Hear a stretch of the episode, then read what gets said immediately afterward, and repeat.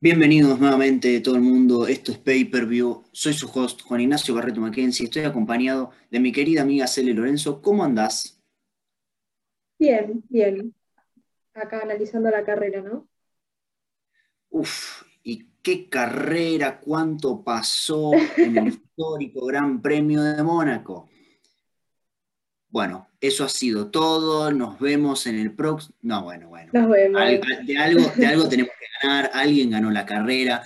Tuvimos alguna que otra cosa inesperada. Poquito. Antes por lo menos los autos se pasaban. Ya llegaremos a ese punto, pero bueno. Eh, un gran premio que fue difícil de ver. Entre que los camarógrafos parecían estar, no sé, más interesados en lo que pasaba dentro del casino que en lo que pasaba en la pista y, que los autos no se pasaban, estuvo difícil disfrutarlo mucho, que digamos. Así que, ¿qué se puede decir, no? Sí, siempre la carrera de Mónaco es la, más, de las más esperadas del año, diría la más esperada. Y bueno, viste, como que quedó medio para el olvido porque no, no pasó demasiado. Pero bueno, como dijiste, tuvimos eh, un podio diferente, se podría decir, así que se puede analizar. Veámoslo por ese lado, veámoslo del lado positivo, porque si no, se nos viene el mundo abajo. creo que lo primero clave para decir y definir y este, hablar de este Gran Premio de Mónaco es lo obvio y lo fácilmente reconocible, ¿no? El poleman Charles Leclerc el piloto monegasco, que hacía de local, no se lleva bien con la pista. Todo el mundo lo vio en, eh, redes sociales apenas eh, arrancó la carrera, ya todo el mundo tenía las estadísticas. Leclerc las últimas cuatro veces que corrió acá en Mónaco no terminó ninguna carrera. Es un récord para el olvido. Encima, alargando desde la pole, parecía que se le había terminado el maleficio y el auto lo dejó en banda. Ni siquiera había arrancado la carrera. Qué lástima, especialmente porque parecía que, bueno, Ferrari estaba bien puesto, Sainz clasificó bien también, venían muy, muy bien, un muy buen sábado, y bueno, a ver, cuando rompes el auto de esa manera, también es una lotería, ¿no? Si llega el domingo y que esté todo impecable, porque si no está todo impecable, como pasó, eh, no hay mucho que puedas hacer antes de, antes de que se largue. Sí, bueno, creo que también con Leclerc, eh, me acuerdo que una vez vi unas estadísticas de Sainz que también en España nunca terminó tan bien, así que creo que la maldición de los locales sigue como ahí vigente. Y sí, salvo Hamilton que gana con tres ruedas en, Inglaterra, este, todos se complican un poquito. Pero bueno, eh, y a simple vista diríamos es el primero de muchos, ¿no? En un gran premio de Mónaco van a quedar muchos afuera y no fue el caso. increíblemente, ningún piloto terminó contra las paredes en Mónaco, eh, por lo menos en la carrera. En la clasificación práctica vimos algún despiste.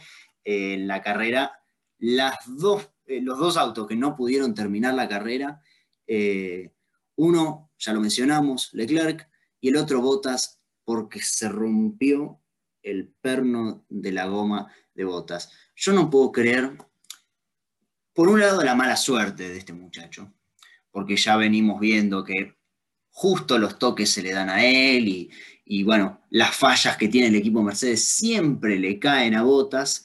Y ahora, ¿a quién se le rompe la rueda cuando está en boxes? A botas. En vez de a Hamilton que entró una con una vuelta de diferencia nada más. Cuánta suerte, ¿no? Cuánta suerte, porque sí se puede juzgar muchas cosas, el posicionamiento del auto, el, posicionamiento de la pistola. Puede haber rozado en algún momento botas, también puede haber rozado, pero justo de... No, demasiada coincidencia. ¿Qué querés que te diga? Eh, da casi que bronca verlo, como a uno lo largan casi al toque, no fue la mejor parada. Después hablaremos de la parada de Hamilton y de la estrategia de Mercedes, pero cuánta suerte, ¿no? Podría haber quedado afuera directamente y no, el compañero de equipo. Bueno, yo no puedo decir mucho más de eso. Me pongo así emotivo y, crítico con Hamilton. Seré tu opinión de el retiro temprano de Botas en esta carrera. La verdad es que obviamente sorprende porque, bueno, es Mercedes y se supone que hacen todo bien, eh, pero últimamente Mercedes ya viene teniendo algunas paradas medio lentas y algunas estrategias medio dudosas, pero, pero nada, aparte, eh, nosotros hablábamos eh, que como que se nota que Bottas tiene un auto diferente al de Hamilton y eso se hace notar un poco a medida que van pasando las carreras. No sé si, si vos te diste cuenta también.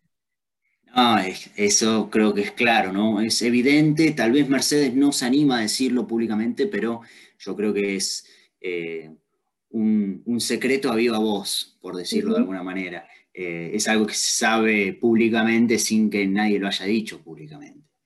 Em, por otro lado, eh, para Baku, en teoría, traerían nuevos, nuevas actualizaciones al auto. habrá que ver si es para los dos autos que ese es otro tema también, ¿no?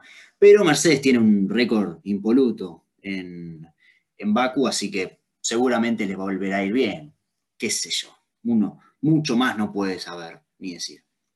Bueno, saliendo de eso, tenemos figurita repetida, los dos últimos autos que terminaron, los dos Haas.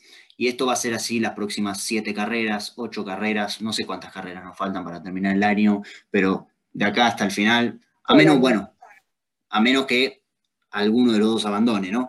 Que ahí no terminan últimos solo porque abandonaron. Pero va a seguir siendo así. La cosa inesperada fue que Mazepin pudo superar a Schumacher, había clasificado mejor que él en la primera vuelta. Schumacher logró pasarlo eh, en el casino y en algún momento Mazepin lo pasó de vuelta. No lo enfocaron porque, bueno, ya decimos, los camarógrafos estaban colgados de un poste, el único sobrepaso que hubo en pista no lo mostraron.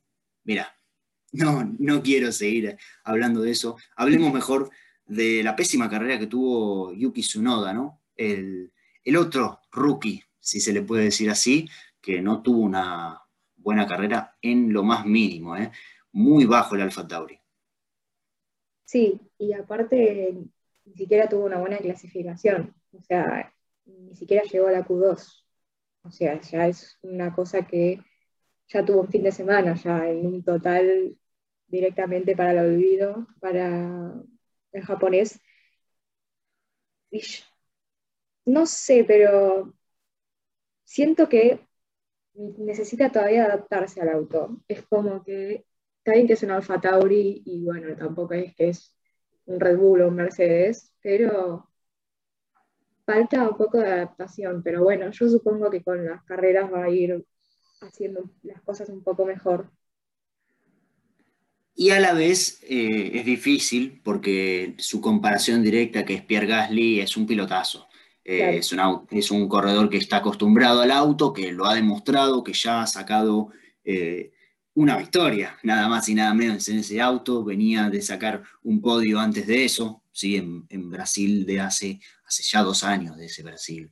Pero eh, ya es alguien acostumbrado al equipo, acostumbrado a la máquina, es algo distinto lo de, lo de Pierre Gasly. Entonces hay que darle un poquito de tiempo. En algún momento, tal vez en tres o cuatro carreras, lo, volveremos a ver en los puntos, ¿no? A Sonoda, que creo que en algún momento se va a adaptar y como Alpine tiene esas carreras donde funciona y después deja de funcionar, lo vimos en Ocon eh, eh, recién, que bueno, no lo pudo pasar Giovinazzi solo porque, bueno, Giovinazzi tiene un mal auto, seamos sinceros, y porque es Mónaco. En cualquier otra pista, y te diría que casi cualquier otro auto lo hubiera pasado a Ocon, que tuvo una caída de rendimiento impresionante.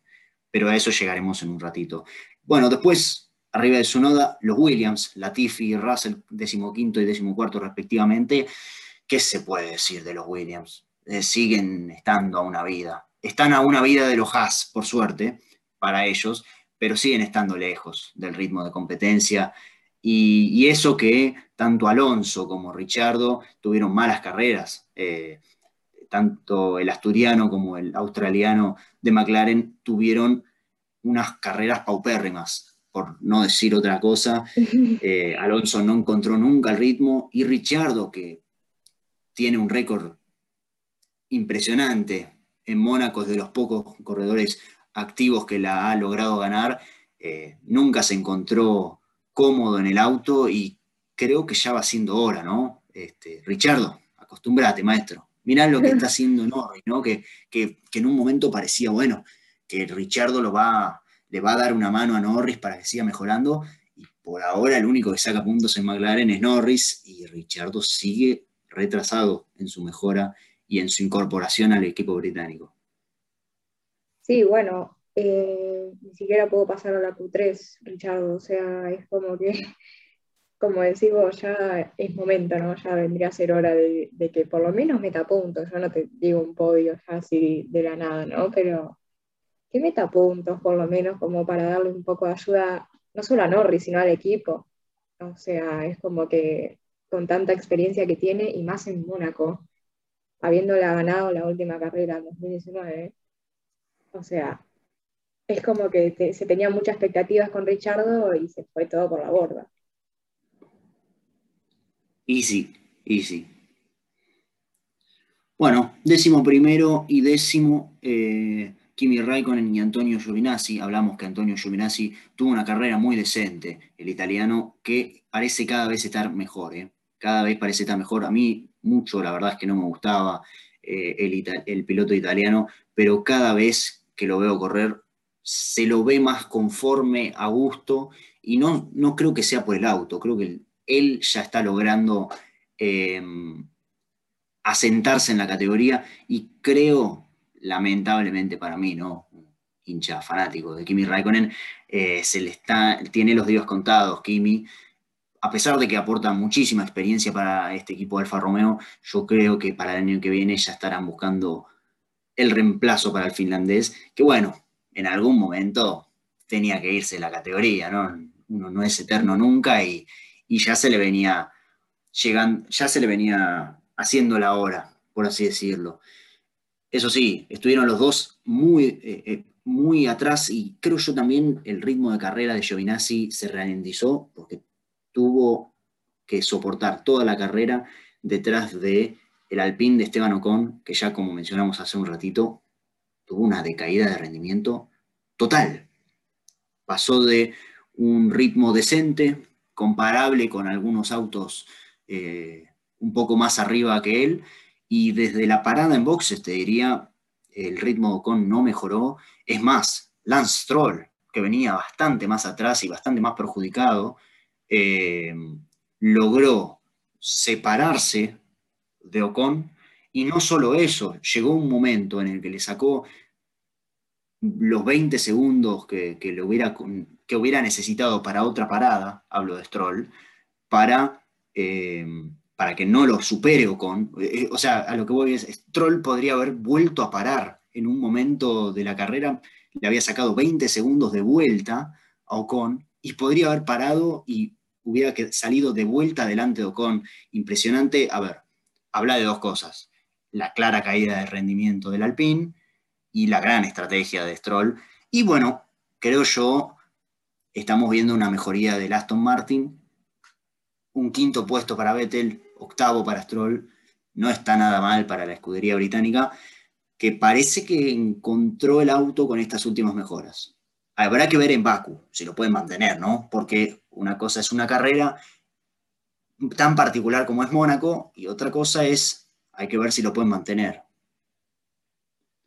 Sí, la verdad que Stroll eh, clasificó decimotercero y terminó dentro de los puntos. O sea, ahí se nota que hay una mejora del equipo también eh, en Aston Martin y, y creo que también era hora, porque ya como que empezaron medio mal y bueno, como que van progresando carrera a carrera.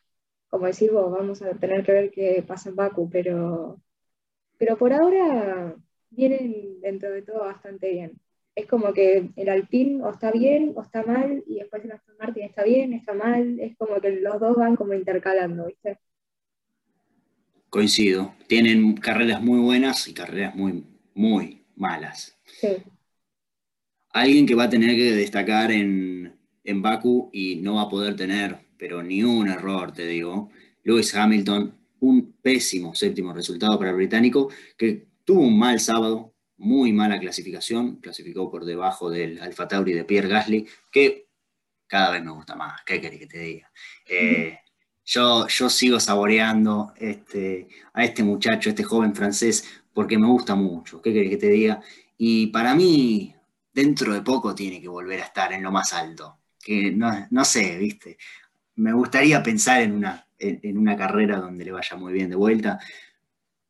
Lamentablemente, para Pierre, eh, no pudo mantener el puesto que, en el que había clasificado, pero eso creo que es a lo que tenemos que ir, ¿no? Eh, Pierre mantuvo atrás a Hamilton, también que nadie pasó a nadie, pero lo mantuvo atrás igual, eso es mérito suyo. Y por otra parte, eh, tanto Aston Martin como Red Bull tuvieron excelentes estrategias en los boxes con Sebastian Vettel, que salió muy a la par de Gasly, ¿eh? le salió de casualidad, te diría, la parada a Aston Martin. Y, bueno, nos perdimos de esa pelea ya decimos, los camarógrafos estuvieron en la luna, no sé qué estaban pensando y, no lo mostraron. Una lástima porque fue lo más interesante que pasó en la carrera y ni siquiera mostraron una repetición de eso. No sé qué quiere que te diga.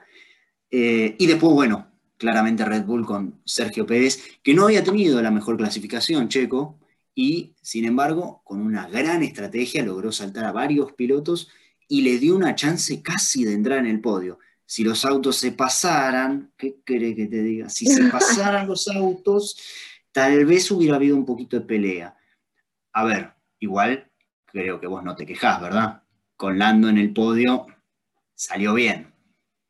No, y con Carlando en el podio. Exacto.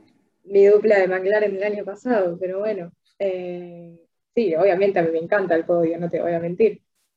Eh, y también destaco con mucho que Norris haya mantenido a Pérez, tanto como Gasly mantuvo a, Hamilton atrás.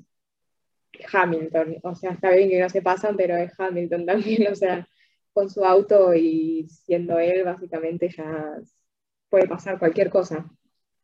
Entonces, nada, me gustó, me gustó esa, esa pica entre esos cuatro, todo bueno.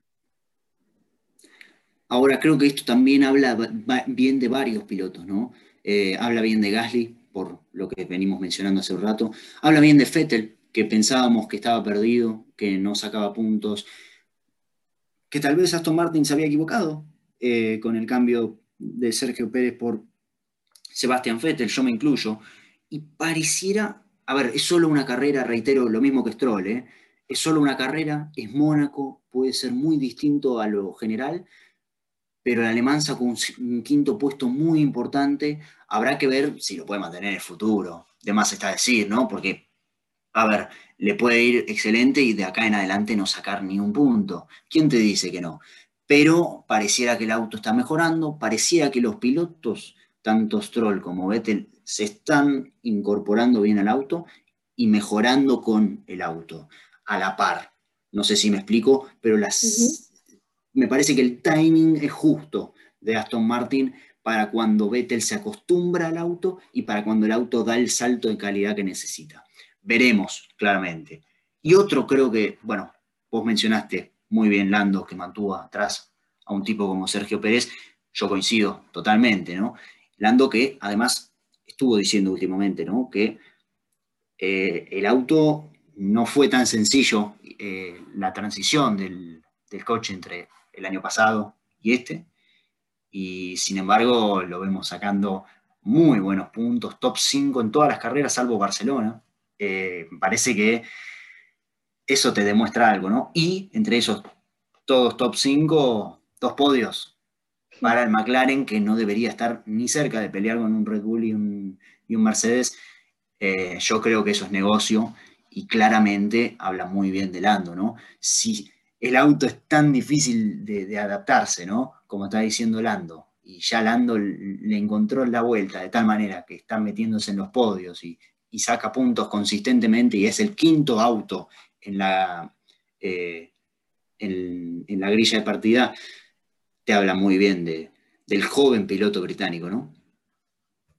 Sí, la verdad que sí. Eh, creo que aparte eh, esa como se mantuvo siempre como en la misma posición, viste, como que callado él se quedó ahí. Y está bueno, y aparte eso, aparte si él dijo que, le fue difícil con este auto, imagínate si se le hace fácil, o sea, te mete, no sé, un podio por carrera más o menos. Eh, pero bueno, está bueno que también se desafía eso, qué sé yo. Eh, nada, eso. No, eh, coincido con vos, ¿no? Mentalidad completamente ganadora, porque no, no se está que, o sea, eso te, demuestra que no se está quedando conforme con, sus resultados, ¿no? Y que va a ir a buscar más seguramente en el futuro. Y otro que, bueno, quiero cerrar antes de, hablar con Sainz, de, Sainz y de Verstappen, ¿no? Pero creo que Checo Pérez viene mejorando. Eh, creo que lo dijo él mismo cuando le preguntaron y me va a tomar unas cinco carreras de acostumbrarme. Estamos en la quinta carrera, acá en Mónaco, y saca un cuarto puesto muy cerca del podio y a 20 segundos de Verstappen, que parece mucho 20 segundos cuando lo escuchás, pero no deja de ser Mónaco. Y esos 20 segundos de diferencia seguramente lo sacó Max empujando, intentando sacar la vuelta rápida, y a su vez Pérez quedando un poquito más atrás en el tráfico, de por sí quedas lejos pero Checo en el último stint mejoró muchísimo y pasó de estar muy, muy alejado del Ando a terminar casi pegado. Creo que lo vemos bien a Checo y ya se va a empezar a meter en el top 3, lo va a empezar a molestar a Botas. Hay que saberlo desde ya, el finlandés le tiene que poner las pilas. Claro, a ver, está teniendo mucha mala suerte, pero igual así, aún así no es excusa, Mercedes se tiene que poner las pilas, Bottas se tiene que poner las pilas, y bueno, ya me parece que no hay muchas más patinadas, especialmente ahora que Verstappen quedó primero en el campeonato por primera vez en su carrera y por primera vez, bueno, con Hamilton segundo, se va a poner interesante el campeonato. Buena carrera Verstappen en general. A ver, con que le ganara la primera curva a Bottas, se terminaba todo, eso se sabía y hizo lo que tenía que hacer. ¿Qué cree que te diga? No me habrá gustado la movida que le hizo, pero era lo que tenía que hacer y, hizo, y lo hizo correctamente. No se puede decir más. Sí, sí, coincido. Y, y en cuanto al segundo puesto de Sainz, creo que también fue una, si bien clasificó en cuarto puesto, fue como que le cayó como de la suerte, digamos, la segunda posición, porque a ver, Leclerc no empezó y Bottas directamente ni siquiera pudo hacer básicamente nada, entonces el segundo puesto como que le quedó ahí como justo. Eh, pero bueno, igual tranquilamente podría haber bajado, o sea, también eso lo destaco porque podés quedar en un segundo puesto, pero te pueden pasar. Pero como en Mónaco no se pasaron, eh, quedó, en ese puesto. Entonces, eh, nada, como que eh, destaco que también se quedó ahí, pero como que el segundo puesto le, le vino como anillo al dedo, básicamente. Y sí, se le cayó como de, una canasta, le, llegó la canasta desde el río Nilo, le llegó un paracaídas del cielo, pero, pero sí, y creo que habla muy bien de Ferrari en realidad, ¿no? Eh, dos autos en el top 4 en la clasificación. Está bien que es Mónaco, voy a volver a reiterar y ser reiterativo con esto, pero creo, quiero que se entienda, porque a Ferrari le haya ido bien este fin de semana, a pesar de que no arrancó Leclerc, no significa que en las próximas carreras le vaya a seguir yendo bien. Mónaco es muy particular, pero lo que yo creo que destaco es no solo la buena clasificación de ambos, porque significa que la Ferrari en algún momento tiene buen ritmo, sino que además Sainz lo demostró también en la carrera. Hubo por momentos en los que tenía a Norris, creo que a dos o tres segundos nada más, y logró separar muchísimo esa diferencia. Podemos hablar de que tal vez el rendimiento al McLaren se le cayó y por eso se le acercó Pérez, también puede ser, pero a la vez hubo momentos en los que se acercó bastante a Verstappen, pasó de estar como de 10 segundos atrás a acercarse a casi 4 segundos nada más de Verstappen. Obviamente después, bueno, Max apretó un poquito más y la diferencia estuvo, por eso terminó un poco más lejos, pero aún así dio una buena impresión de que la Ferrari por lo menos estaba en un ritmo de carrera y un ritmo comparable a los grandes autos, ¿no? Los Red Bull, los McLaren, bueno, no hay una, referencia de Mercedes, ¿no? Pero fíjate cómo por lo menos pudo mantener el ritmo. Eh, yo creo que Ferrari sale bien parado de este Gran Premio de Mónaco. Habrá que ver que también lo, trasladan a otros circuitos.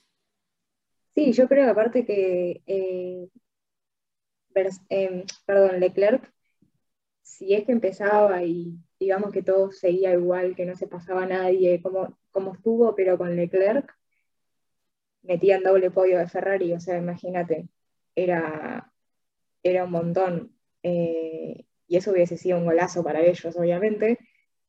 Pero bueno, una lástima que también en su país Leclerc no haya podido empezar, pero bueno, esperemos que tenga revancha, no sé. Pero yo no dudo de Leclerc, ¿eh? porque fíjate que Leclerc nuevamente está peleando y creo que en todas las carreras ha estado peleando eh, en todos los puestos decentes de, de, arriba de la tabla, ¿no? Y eso creo que uno se lo tiene que reconocer.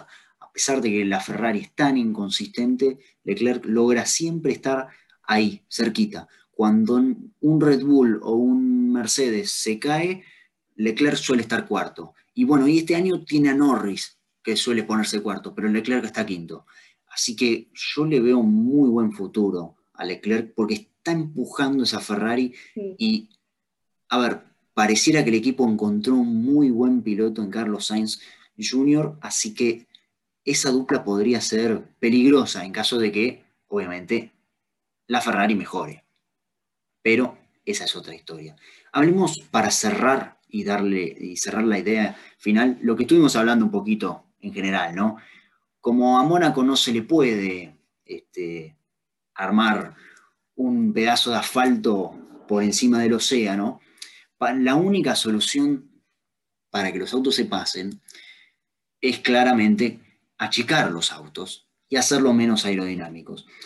¿Cómo eh, vos pensás que esto es posible ahora que, van a cambiar tanto los autos el año que viene? ¿Vos pensás que en Mónaco vamos a volver a tener una carrera tal vez como la que teníamos en 2019, 2018?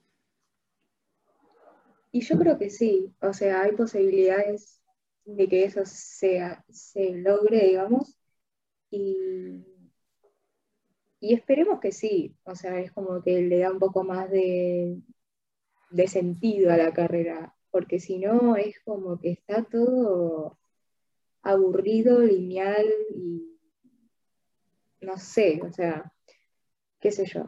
Eh, no sé vos qué pensás, pero queda todo medio monótono y queda como es Mónaco, o sea, lo icónica que es y que no pase nada, y es raro. Claro, eso te iba a decir, ¿no? O sea, tenés una carrera de tanto renombre, de tanta venta de por sí, que sí, va a ser un espectáculo siempre porque, por, por la historia, pero estaría bueno que además de la historia, que no te conformes con solo la historia, que haya un poquito más detrás, ¿verdad? Que haya una carrera interesante para ver y no que te pegas una siesta de dos horas entre que arrancó la carrera, viste la primera vuelta para ver si se chocaban o no, eh, y si viste la relanzada y no pasó nada, eh, te pegas una siesta de dos horas, te despertás y el podio es el mismo top 3 que antes. Y en el único lugar donde se pasan es cuando hacen eh, las paradas en boxes. y también la otra cosa que varias gente pelea es, dicen, Mónaco ya caducó porque la pista en sí no sirve. Y, no me voy a cansar de, explicar lo contrario, porque los autos antes se pasaban, porque los autos antes no eran mucho más lentos que lo que son ahora. Eh, es más, la, Ferrari de Michael Schumacher eh, F200, 2005, o no sé cómo llamaba, pero bueno, esos autos, 2004, 2005, fueron los autos más rápidos de la historia de Fórmula 1. Y, no, y se pasaban. O sea, y por más que la Ferrari tenía una gran diferencia con el resto de los autos, los Renault le podían hacer competencia. Y había otros autos que se metían ahí y peleaban. Eh, los McLaren, por ejemplo. Entonces, extraño eso, ¿no? De poder decir, bueno, que se pasen.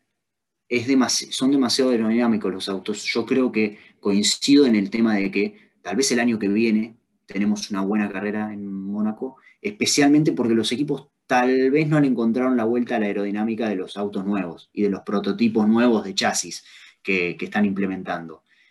Ahora, para los siguientes años, 2023, 2024, especialmente 2024, yo creo que vamos a volver a vivir un Mónaco así, donde los autos van a ser tan aerodinámicos que va a ser imposible pasarse.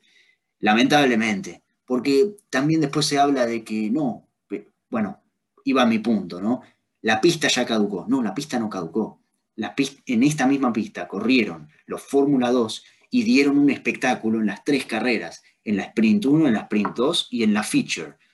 En las tres carreras fueron espectaculares las peleas que se dieron y en los lugares en donde se dieron las peleas eran los mismos lugares donde se podía pelear antes en Mónaco. Entonces no es culpa del circuito, es culpa de los autos nuevos.